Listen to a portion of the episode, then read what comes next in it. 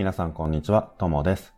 これは日本語を勉強している人のためのポッドキャストです。教科書の日本語は面白くない。でもドラマや映画は難しすぎる。そんな人のために日本語教師のともがちょうどいい日本語で話をします。さて今日はですね、漢字について話をしたいと思います。まあ今までも漢字については何回か話をしたことがあるんですが、最近ちょっと漢字の勉強の仕方について質問されたので、まあね、あの、似た話はしたことがあるんですけど、でも、やっぱり漢字って日本語の勉強の中ですごく大事なものだし、あとは、まあ、中国語とかね、そういう漢字を使う言葉を話す人にはそんなに難しくないんですけど、それ以外の言葉の人には、やっぱり難しいすごく難しいと思うので、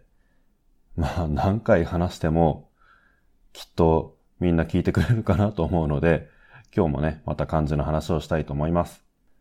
じゃあまずはですね、どうして漢字の勉強をしなければならないのかっていう話ですが、まあこれもね、前ちょっと言ったんですけど、日本で生活をするなら、というか、日本語を使って何かをするなら、ほとんど漢字がわからないと何もできないからですね。あの、話をするだけだったらあんまり漢字は関係ないんですけど、でも話をするだけの時でも時々漢字は実は使います。どんな時かっていうと、電話とかで名前とかの説明するとき。例えば、俺も自分の名前を説明するときには、あの、一回名前を言った後に、どうやって書くんですか？って聞かれることがあるから、友達の友ですっていう風に説明するんですよ。だからね、会話だけでも 時々漢字の話はすることがあります。で、会話だけじゃなくて読んだり書いたりするなら、もう日本人は絶対に漢字を使います。どうしてかというと、ひらがなだけだと、やっぱりわかりにくいんですよね。すごく読みにくいです。漢字があると、漢字一つだけでも結構いろいろな意味がある時があるので、だから、ひらがなだと字がたくさん必要だけど漢字を使えば一つだけで、それだけでいいっていうこともあるので、覚えちゃうと便利なんです。だから日本語を使うときには漢字がないと結構不便なことがたくさんある。なので、日本語を勉強する人は漢字を勉強した方がいいんじゃないかなと思います。まあ他にも漢字を勉強した方がいい理由っていうのはあるんですけど、とりあえずね、あの、今日はそれだけじゃなくて他にも話すことがあるので、一回理由についてはここで終わりにしますが、えー、次は漢字の勉強の仕方ですね。これも前に話したことはあると思うんですけど、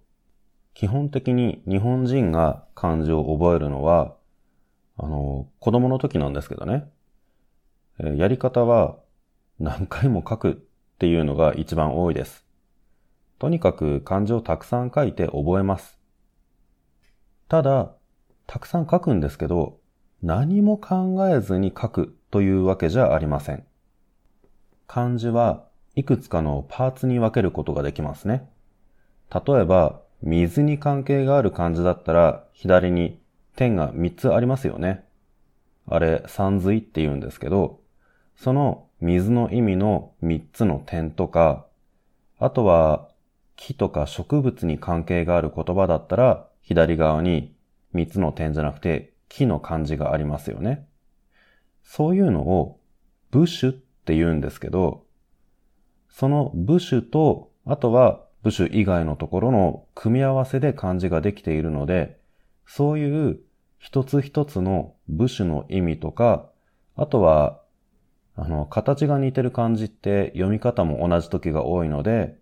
同じ読み方の漢字他に何があったかなとか、そういうことを考えながら漢字を書いて覚えます。まあこれが基本的な漢字の覚え方なんですけど、ただ、これだけではなくて、日本人はやっぱり子供の時から学校の勉強で漢字を覚えることもあるんですが、それだけじゃなくてね、あの、自分の趣味で例えば、小説とか漫画でもいいんですけど、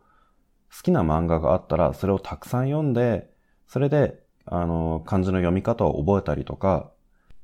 あとは自分の家族とか友達とかの名前だから漢字を覚えたとか、自分の好きな歌のタイトルだったりとか、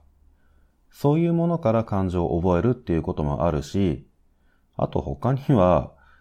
日本のテレビとかを見る人はわかると思うんですけど、日本には結構クイズのテレビ番組があります。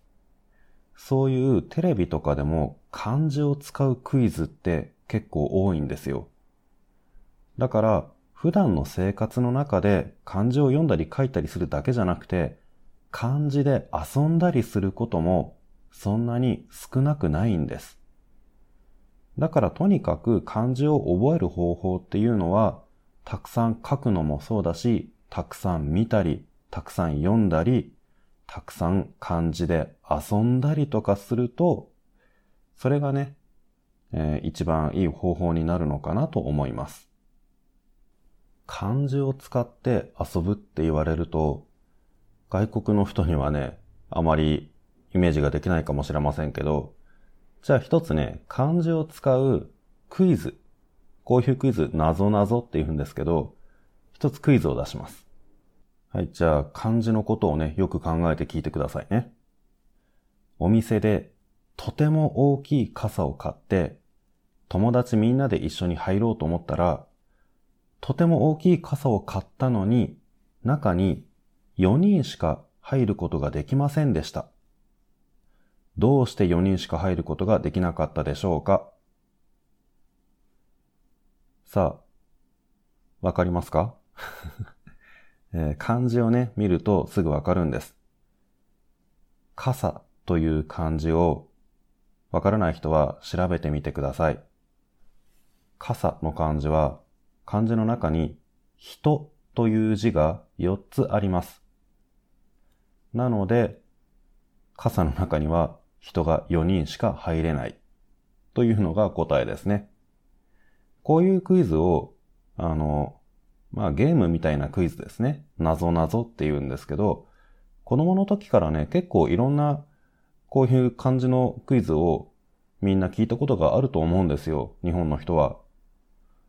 なのでこうやって漢字を使って遊んだりしながら漢字を覚えていきます。皆さんも学校の勉強とか学校のテストとかで漢字を覚えるのってあんまりね、面白くないと思うんですよ。だからできるだけこうやって漢字を使って何か面白いゲームとか友達と遊べるものとかそういうものを探してみると